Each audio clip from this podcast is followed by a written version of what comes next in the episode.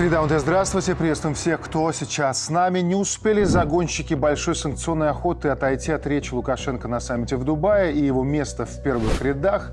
Как Минск делает следующий шаг. Китай, Пекин. Теплейшая встреча двух друзей развитие всестороннего и всепогодного стратегического сотрудничества Беларуси и Китая определено единством наших идеологии и самой логикой мировых событий и процессов, которые происходят сегодня. Мой большой друг, очень рад еще раз вас видеть. В рамках вашего государственного визита в Китай в конце февраля и начале марта этого года мы вышли на важные договоренности в пользу динамичного развития китайско-белорусских отношений. На каждом этапе у нас получаются новые договоренности. В течение года укрепляется политическое взаимодействие, международное взаимодействие. Налицо новые результаты сотрудничества в рамках инициативы «Пояс и путь». Вторая встреча за год, разговор около четырех часов. Для сравнения, Шольцу при встрече Си Цзиньпин уделил меньше часа, Макрону полчаса. Это неудивительно, со старыми друзьями говорят долго, а у нас 30 лет дружбы. И в сентябре 2022 года, помните, в Самарканде подписано уникальное соглашение всепогодным и всесторонним стратегическим партнерством. Алексей, если переводить это с дипломатического на, ну, скажем, повседневное, что это значит для нас? Это значит, что в настоящее время и Китаем, и Белоруссию, и в целом э, евразийским пространством выбрана э, правильная стратегия. Это стратегия э, очень быстрого укрепления экономического и финансового базиса. А, почему не зря вот наш президент э, акцентировал внимание, что ключевой вопрос – это развитие торговых, экономических э, связей, технологических связей потому что, и научных, да, и образовательных. Почему это важно? Потому что если мы а, сейчас на всем евразийском пространстве, да, от э, Китая до Беларуси, сможем обеспечить вот этот а, статус, да, статус повышения социально-экономических условий для нашего населения, тем самым мы не дадим возможность э, нашим оппонентам раскачивать э, наше общество на волне каких-то неустоев, безработицы, высоких цен, высоких тарифов. И, а, и Китай, и Беларусь это прекрасно понимают. И э, как раз вот такие встречи, они э, будоражат сознание э, наших, не, не то что коллег, да, а наших злодеев с коллективного Запада, потому что они понимают, что а, мы тем самым выбиваем табуретку с, с их всех планов. Планов по тому, как бы захватить контроль над постсоветским пространством. Юлия Константиновна, действительно, вот там президенты говорили о том, что с марта 120 э, взаимных визитов. И мы действительно видим, что китайцы пытаются вот, использовать любую возможность, чтобы наполнить содержанием э, наши отношения. И многие из нас побывали в этом году, я имею в виду коллег, на медийных глобальных форумах, которые организует Китай, не говоря уже там про технические, экономические. Видим, что, в общем-то, к белорусскому голосу Большой Китай прислушивается. И понимаем значение, конечно, отдаем себе отчет, какую роль сегодня Китай играет в мире. Вот э, чем мы заслужили такое внимание э, Китая?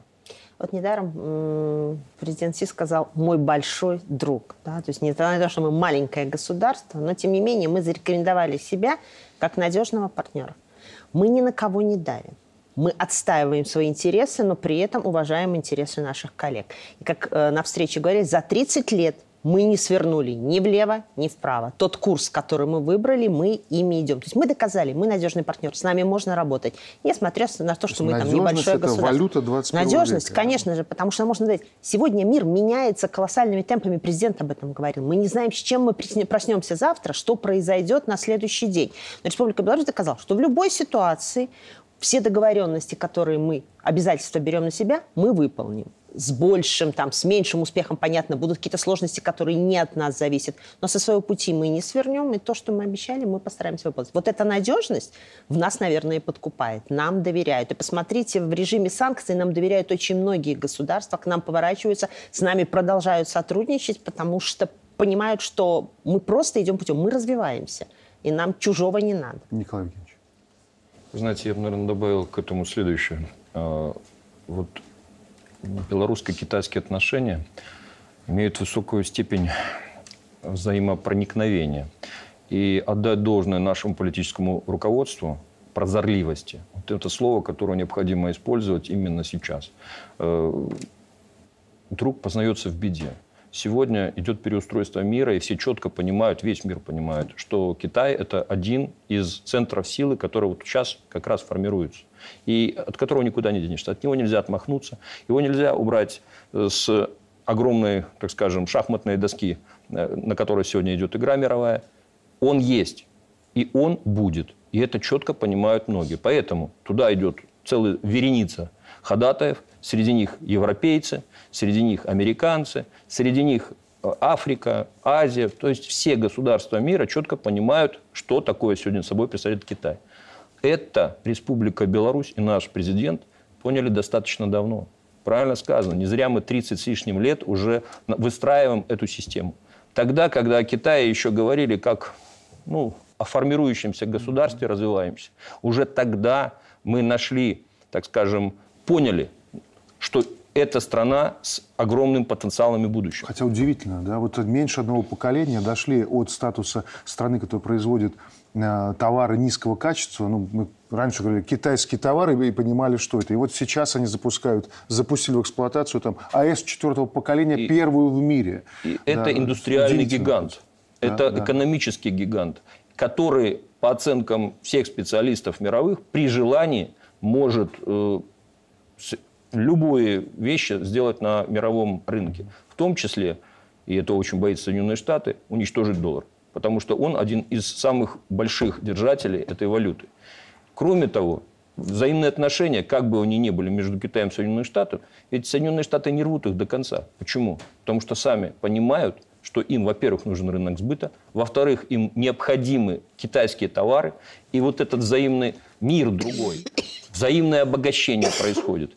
Я бы тут добавил еще э, коллегам, абсолютно с этим согласен, но э, два события, и климатический саммит, и двусторонние встречи э, с председателем Си Цзиньпином на самом деле связаны еще одной логикой. Это оценка, высочайшая оценка суверенности белорусской позиции и белорусского лидера.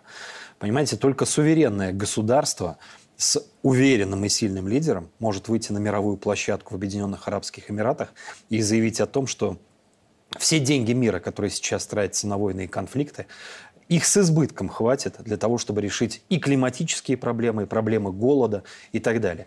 И Китай, когда выбирает и обозначает Беларусь как вот этого всепогодного стратегического союзника, оценивает в том числе и наш э, суверенитет. Кстати, Китай хотят это, нравится это кому-то или не нравится, наравне с Российской Федерацией является в том числе в широком смысле гарантом белорусского суверенитета. Вспомните те поздравления, которые получил президент Беларуси по завершении тяжелейшей избирательной кампании 2020 года с последующей попыткой государственного переворота. Я, кстати, спросил у наших китайских коллег вчера, а что вот э, в китайском символизме, в этом мире иероглифов, тайных смыслов значит яблоки, шоколад? И мне сказали так, это, э, это практически, ну, даже не практически, это на практике так и есть, это практически приглашение в семью, в свой дом. И для китайцев, которые принимая там Шольца, Макрона, осознавая их несуверенность, ведут с ними прагматичный диалог по проблемным точкам, то есть обсуждают деньги. Здесь э, готовы обсуждать судьбу. Mm. Судьбу Китая, то есть судьбу своего дома и судьбу той страны, того общества, того народа, которого пригласили в свой дом. Еще одна интереснейшая тема, из которой можно сделать много разных выводов, что мы и сделаем сейчас, конечно, Всемирный саммит по климату в Дубае. Знаковое событие, 150 глав государств и правительств, Лукашенко в первом ряду, кроме главной повестки встречи на полях саммита от Сербии до Коморских островов. Ну, видим, что действительно география очень широкая вот этих встреч. Одна короткая, потом что-то подлиннее. Это то, что мы увидели. Наверняка было и то, что осталось за кадром. А, конечно, обратили и на знакомые нам лица, и Сербия, Азербайджан, но сразу бросилось в глаза, как африканские лидеры окружили Александра Лукашенко. И, конечно, тут сразу задумаешься, а в чем наш интерес на африканском континенте? Понятно, что сейчас Африке очень много внимания уделяется. Но вот, Алексей, вот каков потенциал наших отношений? Вы знаете, наше политическое, экономическое руководство как раз э, очень четко осознает те э, глобальные э, изменения в мировой экономике, которые будут проходить на ближайшие 10 лет. А все прекрасно понимают, что э, на планете Земля только Африка как регион остался той точкой роста. В других уже регионах, в том числе и Китае, Тихоокеанском регионе, стоимость труда крайне высокая уже стала а стоимость труда в Африке крайне низкая. Естественно, куда будет идти сейчас э, ключевые инвестиции корпораций, банков? Конечно же, в африканский регион. Именно они будут давать максимальную маржинальность. И э, не зря вот э, в начале 2023 года всемирные различные экономические площадки начали делать анализ прогноза развития африканских стран. И они указывают, что как раз вот южные, Южная Африка, Центральная Африка будут давать давать максимальные темпы экономического роста от 7 до 9 а, процентов. Это очень высокие. А, такое, такие темпы были э, на заре становления развития Китая как промышленной, промышленной зоны.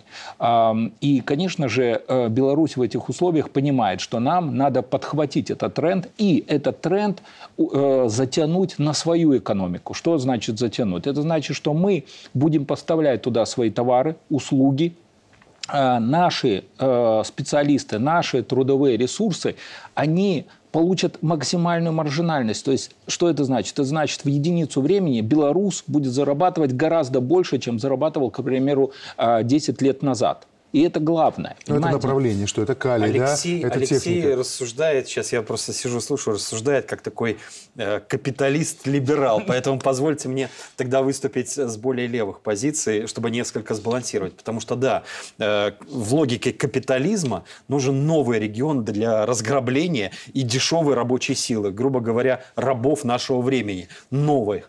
Э, Беларусь же стремится встроиться в технологическую, энергетическую, транспортную революцию, экономическую, подъем, модернизацию, которые для себя наметили ключевые страны африканского региона. И Беларусь предлагает технологий, как это было э, с технологиями машиностроения, которые, по сути, позволили для ряда государств Африки впервые в истории выйти на плюс то есть э, произвести больше продовольствия, чем нужно для страны. Вот он, вот он технологический рывок и революция. Поэтому здесь мы э, у нас нет этого действительно шлейфа колонизаторов и работорговцев. Давайте посмотрим. Нам доверяют. Ага. Да, давайте посмотрим уникальные, на самом деле, кадры. Заглянуть за кулисы, редко такое бывает. Мы понимаем, что все главы государств в этот момент готовятся к официальной церемонии части. И вот то, что происходит внутри, вот эти неформальные встречи, после которых, хочется надеяться, будут большие шаги между государствами. Очень интересный момент. Давайте посмотрим. Господин президент, самое главное сейчас не останавливаться. Да, мы имеем определенные результаты нашего сотрудничества, как вы уже говорили и зерно вы начали экспортировать и так далее. Но у нас еще много работы в вашей стране, и мы готовы реализовать тот план, который мы когда-то наметили во время моего визита в Зимбабве. Тут встреча с президентом Зимбабве, да, и мы же помним, что была еще встреча с президентом Союза Коморских островов, он же председатель Африканского Союза, это на минуточку 55 стран. То есть вот как раз о чем вы говорили. Мы туда идем надолго. Это, это самое важное. Плюс э, мы э, готовы, и одна из таких стратегических вещей, которые президент проговаривал и во время визита в Африку, это э, обучение новой молодой африканской элиты на нашем пространстве. Кстати, этот же тезис продвигает и Китай, и Беларусь с Китаем.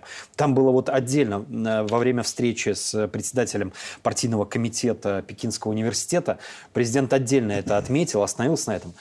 У нас есть экономический, технологический, инвестиционный базис. У нас есть вот этот выстроенный э, сухопутный пояс и коридор. У нас есть Великий Камень. У нас есть БНБК, технологическая корпорация. У нас есть энергетика, которую мы создавали совместно с э, Китаем.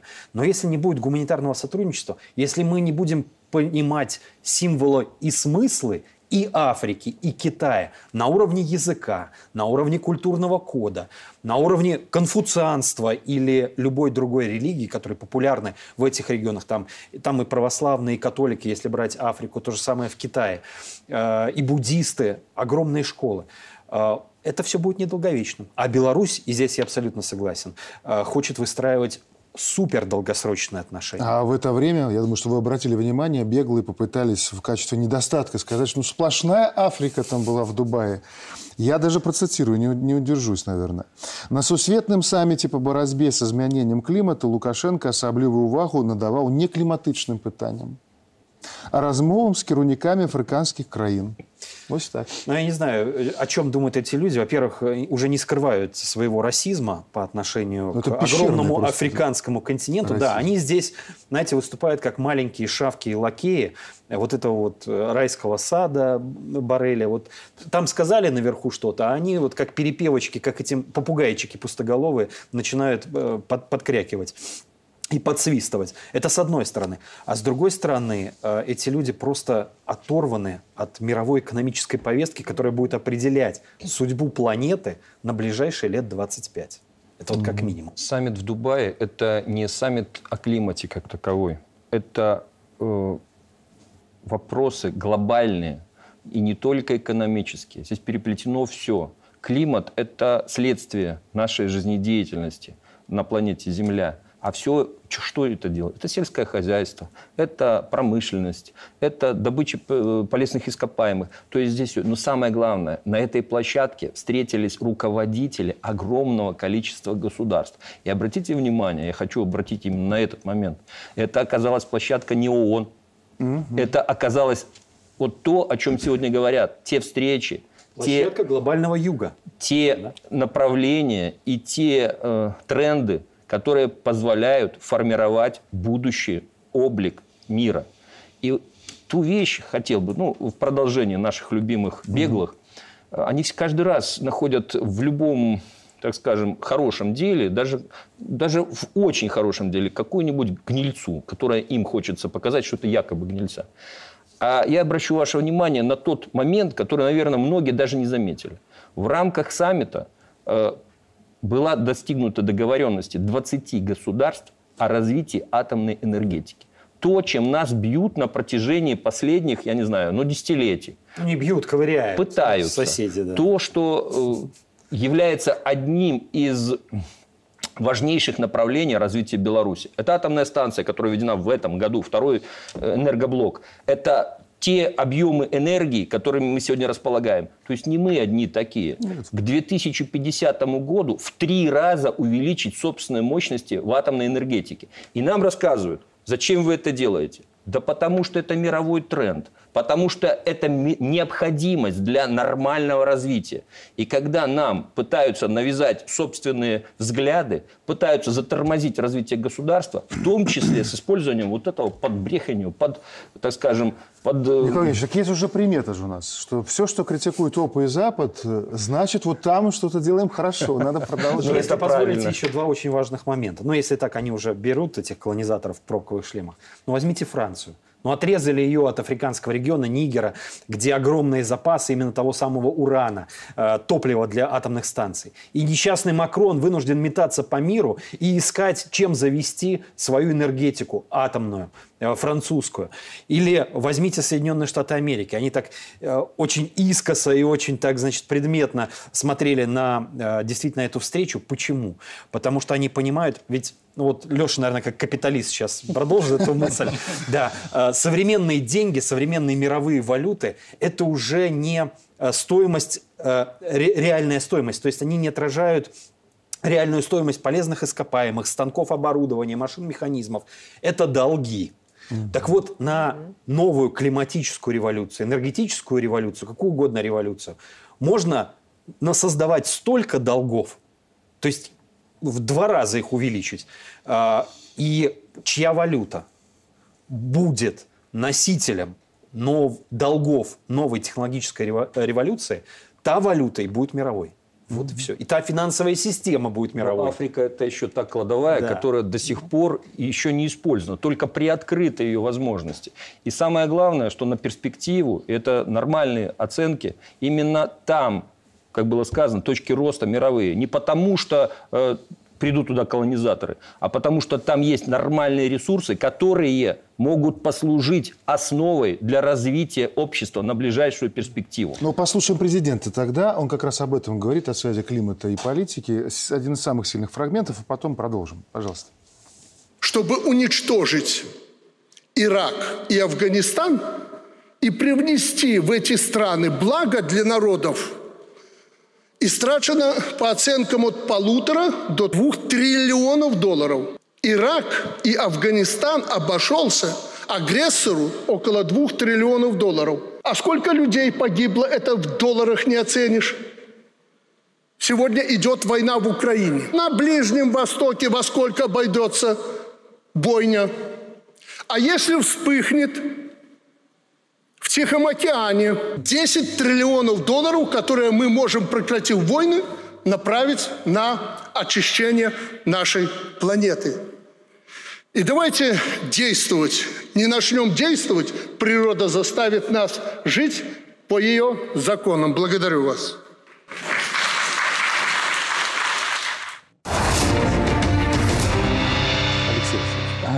Давайте разберемся сначала. Вы все-таки ультракапиталист или из наших будете? Вы знаете, эм, мы всегда, вот, когда рассматриваем экономическую теорию, да, и разные направления экономической теории, всегда есть такая у западников поговорка, чтобы стать э, истинным капиталистом, надо прочитать «Капитал» Карла Маркса.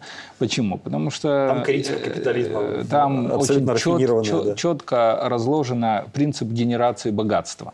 Да, а там э, э, как раз объясняется, что генерация богатства строится на эксплуатации э, трудовых ресурсов. Только э, труд наемного рабочего преобразует сырье в товар и услуги. Да, и когда мы говорим про Африку, и э, сколько бы ни было там природных ресурсов, не природные ресурсы важны. Они там лежат уже миллионы лет. Да, но почему-то на, на протяжении последних 450 лет э, развития капитализма туда сильно как бы не, не влезали. Влезали в другие регионы. Главное не а, природные ресурсы, а главное рабочая сила, ее эксплуатация, она, именно она формирует прибавочную стоимость.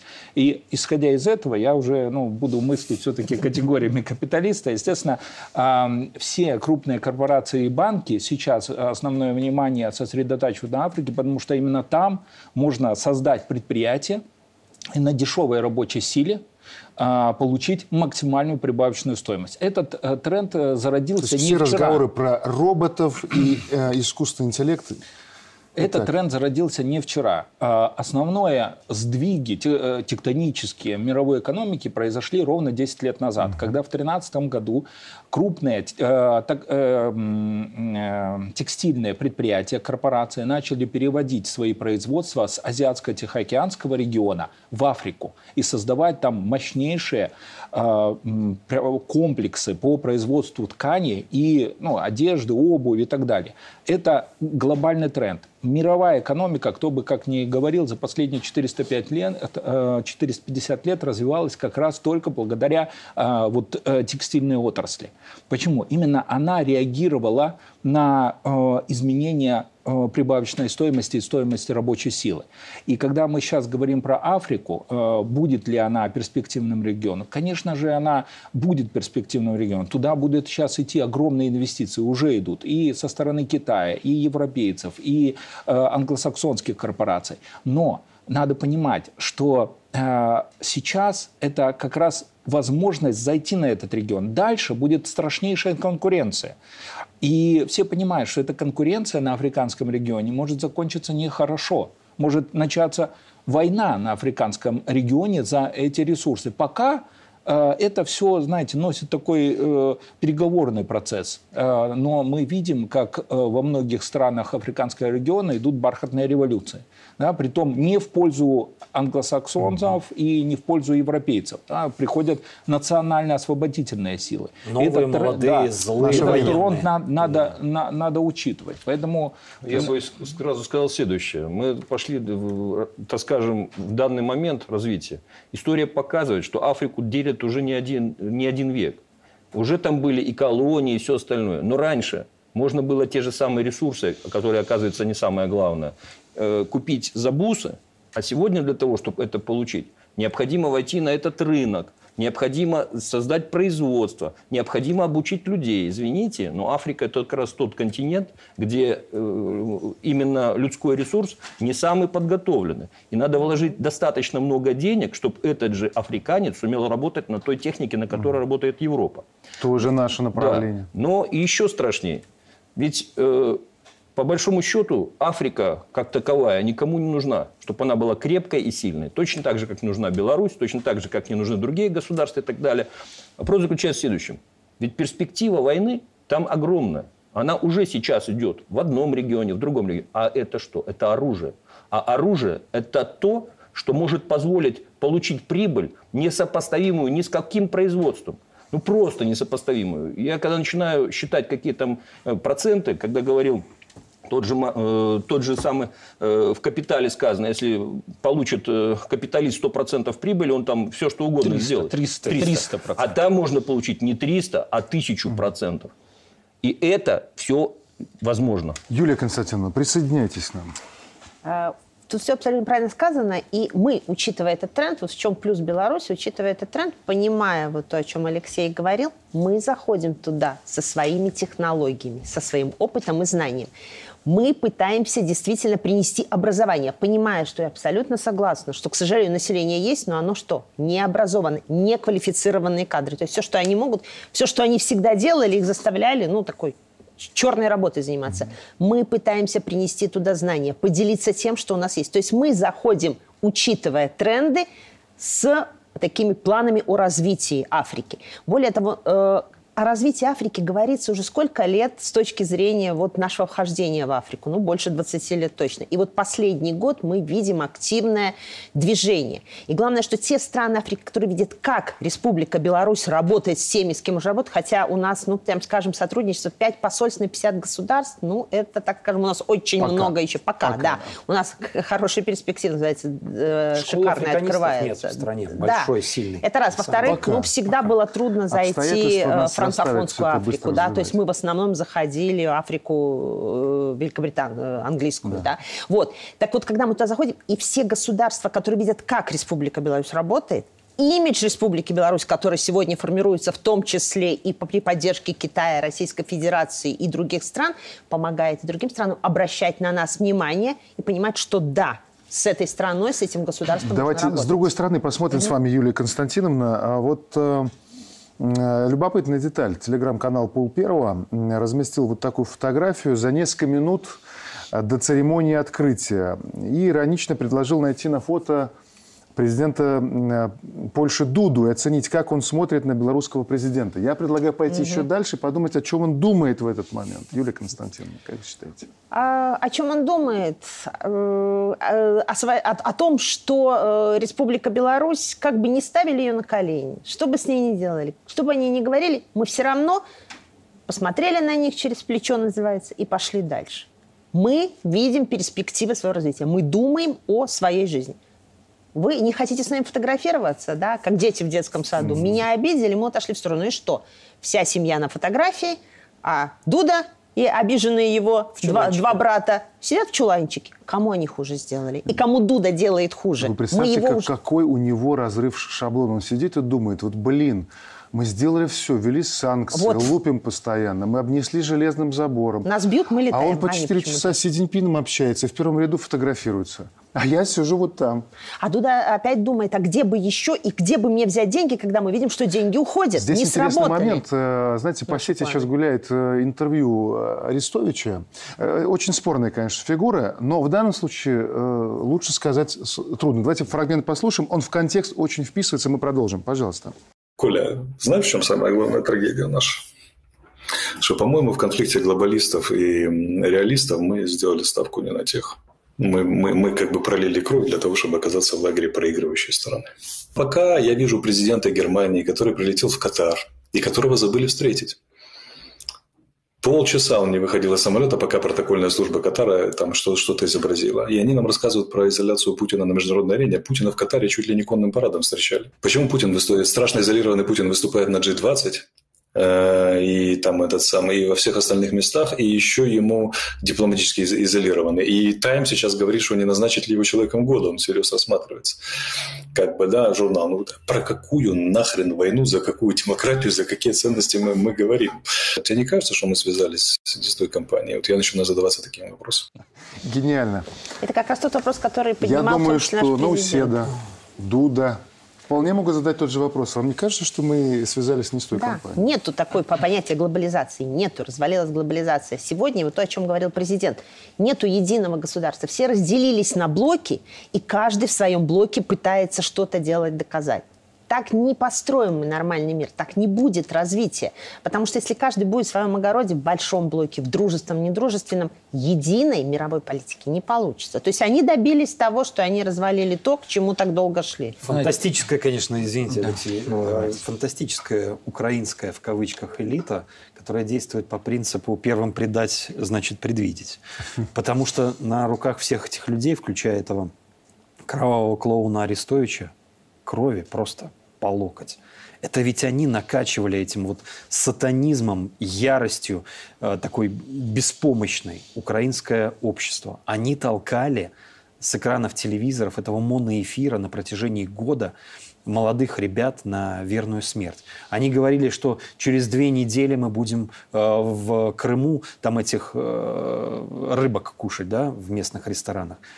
Ведь это они все сделали. И вот так вот ну, я не знаю, у меня цензурных слов э, не остается. Понятно, что это проект, э, сам Арестович, как вот такой медийный надутый пузырь, это проект одной из местных элитарных группировок, тех же циничных олигархов, которые делили Украину в 2004 году, потом кроваво делили в 2014 году. А, и, к сожалению, наверное, на фоне неуспехов, поражения контрнаступления, отказа американцев и части стран Европейского Союза финансировать этот проект, скорее всего, там будет еще один кровавый переворот. Но, тем не менее, вот этот э, спич, который выдал Арестович, угу. он четко описывает те тенденции, которые есть сегодня в мире. И то, что у них в головах, у многих в головах, в том числе у некоторых руководителей наших соседей. Ведь обратите внимание, если ты сегодня, если ты не в медийном пространстве, если тебя нет на фотографиях и так далее, то тебя просто нет. И вот представители и Польши, и стран Балтии именно так и поступили. Кому они сделали хуже? Как это называется? Ну, под большим вопросом. А теперь вернемся к нашему президенту. Ведь он сказал то, что не позволил себе сказать никто в мире о тех процессах, которые происходят. Публично. Да, именно публично. Не публично, не побоялся. Да, они все это понимают. Не побоялся. Они же все это понимают. И это было сказано на форуме, где присутствовало, как мы уже говорили, практически все государства, которые есть сегодня в мире. И они все это услышали. И услышали это из уст нашего президента, который адекватно, понятно объяснил им, что происходит в мире – что вы сами создали эту ситуацию. И вот эти все рассказы о том, что мы спасем страну, это не более чем блеф, очередной блеф и очередной распил денег при условии, э, так скажем, сохранения собственных привилегий для многих государств. Президент сказал, как поступить, дал четкий, так скажем, алгоритм действий. Кто захотел, тот услышал. А тот, кто э, решает свои задачи, Ему хоть кол на голове тиши, он все равно будет при своих. Абсолютно. Вы знаете, вот э, Арестович очень четко подметил самое главное. Да, есть глобалисты, а те, кто есть реалисты. Но если вот брать саммит, брать вот эти фотографии, что э, президент Польши сидит где-то на удалении да, от элит, а они сидят на э, первом ряду, да, в первую очередь король Великобритании, да, а за королем Великобритании сидит наш президент. Угу. Э, это говорит э, самым главным. Э, все эти элиты и все руководства, они определяют статус страны от ее экономического богатства и ее экономической независимости. Когда мы говорим о реалистах, а, сейчас весь мир а, спускается на нормальное восприятие а, друг друга по принципу ты богатый или не богатый. Если ты богатый, значит ты независимый, значит ты можешь быть рядом с нами. Если ты получаешь дотации от нас, да, там, с различных фондов, Польша получает, Украина, страны Балтии, то ты с нами рядом сидеть не можешь. Ты наш вассал. Понимаете? И вот эта вся модель, она очень четко выстроена, видна на этом саммите. Алексей наш молодой Генри Киссинджер. То есть он начал с капитализма, а закончил политическим реализмом. Ну. Э, Царствие небесное, Генри Киссинджер на самом деле опасный враг был, но очень умный. Надо прерывать э, череду сравнений. Короткая реклама, и мы продолжим. Мы продолжаем. К концу года у США полностью закончатся ресурсы для помощи Украине. Как сообщил представитель администрации Байдена Салливан, у нас просто нет волшебного горшочка с деньгами, который мы прятали бы где-то в уголке и могли взять из него средства для Украины. У нас закончились деньги и почти закончилось время. Впрочем, украинская элита будто не в курсе этих проблем Белого дома, иначе Залужный не просил бы у Ллойда Остина 17 миллионов снарядов и 400 миллиардов долларов для, цитата, декупации Украине. Говорят, американский министр обороны крайне удивился таким аппетитом, ведь во всем мире не собрать столько снарядов. Чтобы произвести это, ВПК Соединенных Штатов должен беспрерывно работать почти 71 год. Масло в огонь щедро подливает генсек НАТО Столтенберг. В интервью немецкому телеканалу он заявил, что Украина находится в критической ситуации и призвал готовиться к плохим новостям. Ну и финальный аккорд, судя по всему, обычные украинцы в конец устали от все новых идей своих руководителей. По данным ноябрьского соцопроса группы «Рейтинг», 44% украинцев заявили готовности к компромиссу на переговорах с Россией. Услышит там на Банковой свой народ? Вопрос риторический. Проблема украинцев в том, что вряд ли в нынешних условиях России нужны компромиссы. Если послушать уважаемых российских политологов, то настрой скорее на капитуляцию Киева. Время компромиссов было на переговорах весной 22 года, но, как признался недавно Арахамия, тогда для Банковой это была только дымовая завеса. Судя по тому, как ведут себя нынешние украинские политики, когда дым рассеется, им уже нечего будет предлагать. Вот как вы видите ситуацию на украинском фронте? А украинский фронт, я имею в виду не только поля боя, как вы понимаете? Ну, самое тяжелое и больное для меня, как для журналиста, человек, который много проработал в Украине, это самочувствие психическое сейчас э, украинского народа. Вот простого, широго украинца такого. Потому что им на протяжении почти двух лет говорили, что они вот-вот победят, что весь мир с ними, что нас завалит деньгами, что даже тех, кто уехал из страны, бежал из страны от мобилизации войны, будет воспринимать как богов в Польше, в Германии, в Нидерландах. И вдруг оказывается, что это все фейк. То есть их просто обнуляют, вот ниже плинтуса их бросают. Я так краем глаза посмотрел, что сейчас э, творится в украиноязычных пабликах, телеграм-каналах, обсуждениях, чатах – ну, я не знаю, это полусуицидальное настроение у людей. Что делать? Все ведь верили, что действительно завтра победят и выйдут на границы 91 -го года. А оказалось, что им врали, что вот эта вся банда 95-го квартала возьмет чемодан, спакует и уедет к своим детям, родным, близким, тещам, которые уже закупили недвижимость на Западе. И гори синим пламенем эта Украина с ее промышленностью и экономикой. Поэтому, к сожалению, никакого хорошего сценария для Украины, Украины как государства, Украины как национальной идеи, Украины как народа украинского нету. Юлия Константиновна. Ну, вот когда вы говорили про э, опрос, эти 44%, вот посмотрите, что 44% тех, кто поддерживает да, э, настроение на окончание войны, это молодежь от 18 до 35 лет.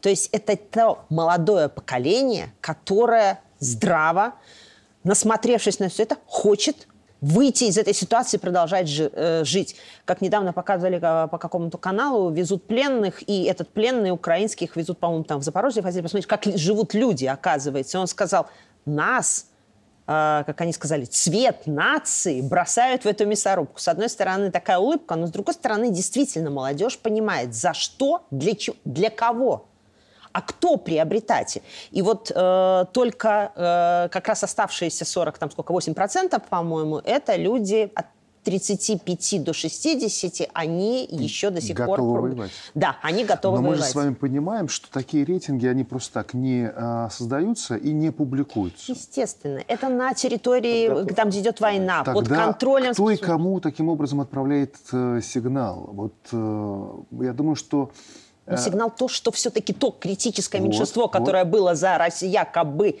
за, За войну. э, за- за- войну, оно оказывается гораздо меньше, чем те, кто здраво мыслит. И уже сегодня эти 44% показывают, что люди устали от войны. Они устали бояться всего на свете. И правильно, почти суицидальное отношение, э, состояние устали. Они хотят мира, хотят понимают, что да, им навязали этого врага, который вот сегодня есть, что все-таки, оказывается, война, она должна была случиться, потому что не Российская Федерация, а потому что все те, кто толкал Украину ко всем этим э, эскалации этих отношений, именно они являются главным врагом, а не Российская Федерация. И понимают, что надо выходить для того, чтобы жить. Знаете, я дополню, но только несколько не в таком э, красивом ключе, пускай меня снова называют, да, но, Кто но, но в действительности... Если не красиво, то да, Киссинджером вас не назовет. Да, но в действительности уже многие экспертные площадки говорят, что не надо доверять ни э, Украине, ни этим опросам, ни готовности якобы к мирным каким-то переговорам, ни американцам, потому что это тактика так называемого мнимого мертвого зверя. То есть они показывают, что якобы у них нет ресурсов, что они такие уже побежденные, и э, все тут готовы к мирным переговорам. Все это иллюзия. В действительности они готовы дальше э, воевать, готовы дальше поставлять оружие э, в Украину не через э, официальный госбюджет или финансирование, через другие фонды, это э, надо открыто говорить. Эти арестовичи с, э, с их заявлениями, это все в том числе очень целенаправленная работа этих центров психологических операций. Поэтому доверять ни англосаксам, ни Украине в настоящее время нельзя. И все это прекрасно понимают. Высшее политическое руководство и России, и Китая, да и всего постсоветского пространства, в том числе и Евросоюза, прекрасно понимает, для чего нужна Украина. И просто вот так оставить Украину сейчас никто не оставит, понимаете? И будет ваших слов продолжать. Я сразу же добавлю следующее. Ведь сейчас идут гот- подготовка к выборам Соединенных Штатов. До сих пор не принят бюджет. И вот это идет в том числе целенаправленная игра в этом направлении. Вот эти все заявления, все вбросы, все эти рейтинги. Я полностью согласен с мыслью о том, что это дымовая завеса. Сегодня пытаются убедить Россию, что она победила, что можно уже все, так скажем, завершать. Но ведь главная цель не в этом. Цель не достигнута противником. И убедить сегодня Россию в том, чтобы она пошла на какие-то уступки, в том числе подавить на жалость, о том, какие бедные украинцы, какие они... А вы посмотрите, э, называется, с передовой бо- боевые действия. Как бы мы ни говорили, но на протяжении полугода идет война, гибнут море людей, но они не останавливаются. И бойцы, в том числе украинские, как бы мы ни говорили, что они сдаются в плен, они воюют. Они воюют, они выполняют свою задачу. Не будем э, говорить, по какой причине. И вот это, что 35-60 лет кто-то там воюет. Нет, воюет. Те, кому положено, те воюют. Мозги промыты, четко есть мотивировка, мотивация есть. Да, усталость есть. И, соответственно, появляются, так же, как в фашистской Германии когда-то, те, кто начинает осознавать, к чему это может привести. Но результат-то не достигнут. Поэтому будут бить и будут продолжать. Очень, очень важная тема. Вот, Андрей Евгеньевич, я как эксперту вам сейчас ее адресую, но сначала обрисую, о чем, о чем хочу спросить. Вот давайте к теме, которую мы-то обычно затрагиваем по касательной, хотя это уже давно отдельный фронт. И в этой войне заложников не берут. То, что опросы рейтингов показывают, э, и публикация это не случайно, очевидно. Не стоит обманывать себя иллюзией свободы слова, и вот почему. Режим Зеленского еще до СВО начал активно зачищать информационное поле. Сейчас вместо журналистики все чаще ЦИПСО, плюс невероятная поддержка Большого Брата. ФБР и ЦРУ заставляют ТикТок удалять контент с критикой Украины, заявляет журналист Глен Гринвальд. Как пример он привел фрагмент собственной программы System Update о Зеленском и роли США в конфликте. Площадка удалила ролик. Журналист провел расследование причин и пришел к выводу, что политическая цензура осуществляется под давлением со стороны ЦРУ и ФБР. На самом деле, к сожалению, нет ни одной площадки, которая бы работала в Европейском Союзе, в нашем регионе, в США, которая бы не вводила той или иной сложности и жесткости цензуры. А мы как ну, это, все, да. все в этом уже признались. Все страны Маск признался. свою. Э, X сделал, э, бывший Да. Твиттер делал цензуру. Э, Facebook э, и э, Мета и все остальные сказали, да, мы делаем цензуру. Кто вам, во-первых, кто вам дал право цензурировать э, публично высказываемое мнение, за которое автор этого мнения готов нести ответственность? Кто вам дал право цензурировать белорусскую журналистику? Ведь у нас уже сотни случаев, когда выпиливают телеграм-каналы, тикток-аккаунты. Как только они начинают, приобретают определенную популярность, или теневая блокировка в Ютубе. Я, кстати, благодарен Марату Сергеевичу Маркову за смелый ход использования пере- переворот технологий для того, чтобы пробиться на иноязычное информационное пространство, используя да, искусственный интеллект, но перевести свой контент, причем э, на язык близкий к носителям, да, абсолютно близкий, технологичный, чтобы наша позиция прозвучала и там. Потому что э, вся эта цензура направлена на создание, к сожалению, пусть это звучит банально, цифрового тоталитаризма, концлагеря, когда у человека в голове, у украинца, у белоруса, у поляка создается пузырь врагов, мнимых друзей, мнимых интересов.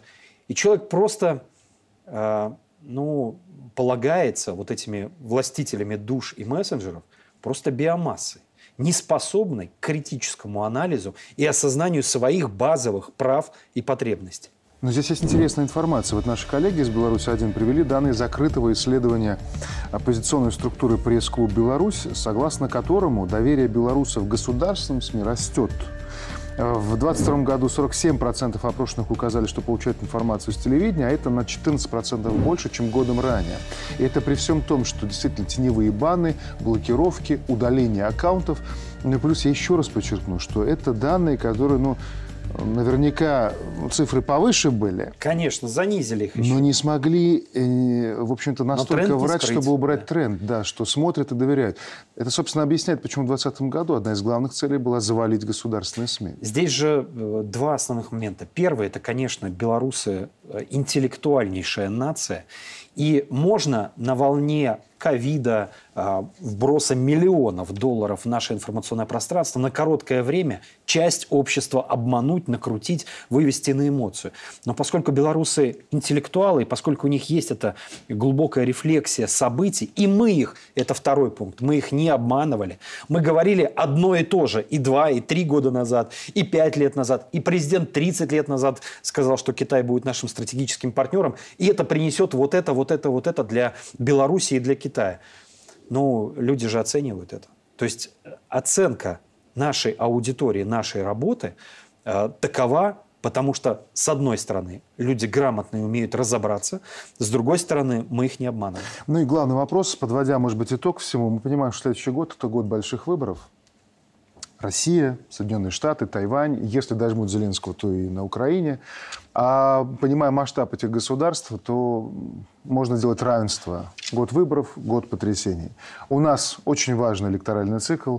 Начинает он с единого дня голосования. Потом мы формируем обновленное Всебелорусское народное собрание. Вот мы на что должны настроиться, когда встречать будем 2024 год? Николай Евгеньевич, как вы считаете? На позитив. Такое слово очень серьезное и важное. А вообще, если говорить конкретно, то мы должны для себя осознать, что нас не оставят в покое. Что нас попытаются все равно каким-то образом э, переформатировать, э, подвинуть в свою сторону. Но, и я уверен в том, что сейчас говорю, потому что именно правда, она всегда побеждает ложь. Как бы это ни было банально. Именно правда позволяет э, думать о будущем, э, жить сегодня спокойно, настоящим, настоящим, и формировать тренд на будущее. Поэтому следующий 2024 год – это не просто год качества, о котором говорил президент, это еще и год развития, это год становления нашей белорусской государственности. И появление в системе государственной, системы государственного управления нового органа, это Всебелорусского народного собрания. По, по большому счету, реализация на практике вечевых традиций Беларуси. Угу. Главное. Да, Юлия а, нам прежде всего сосредоточиться на нашей электоральной кампании, да, потому что мы должны выбрать тех представителей, лучших представителей народа, это будут наши депутаты, те, кто будет представлять Республику Беларусь, те, кто будут обеспечивать эффективность государственного управления. Если мы будем, мы, естественно, должны посмотреть, что происходит в этом сумасшедшем мире и к чему приведут те выборы, которые будут проходить в мире. Но если у нас не будет эффективного управления, если мы не сможем лучших людей да, вывести вот в, в органы власти, то все эти волны по нам ударят очень сильно. А так мы выдержим и будем продолжать Но двигаться Мы же понимаем, вперед. что и особые требования у нас будут к новым депутатам. Естественно, поэтому, а, говорю, нам что надо времена поменялись, и да. тот состав, который нам, придет...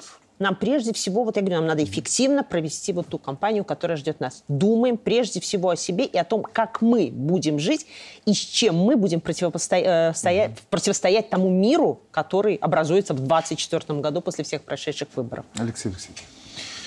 Знаете, помните, в ноябре президент, когда встречался и с партиями, обсуждал начало избирательной э, кампании, он четко обозначил, что западники готовят к нам три сценария, ну, возможно, больше сценария, но э, понятно, что все эти сценарии, они носят крайне негативный характер, и мы сейчас не будем их э, обсуждать, но главное, что у нас только один сценарий. А один сценарий – это э, так сделать, чтобы избирательная кампания прошла спокойно, мы не поддались э, влиянию раз, э, различных пропагандистских площадок там, Польши, стран Балтии, Украины, э, не стали э, жертвами их манипуляций и э, выбрали, сделали правильный выбор в первую очередь э, в интересах себя – в интересах своего народа и своих детей, своего будущего.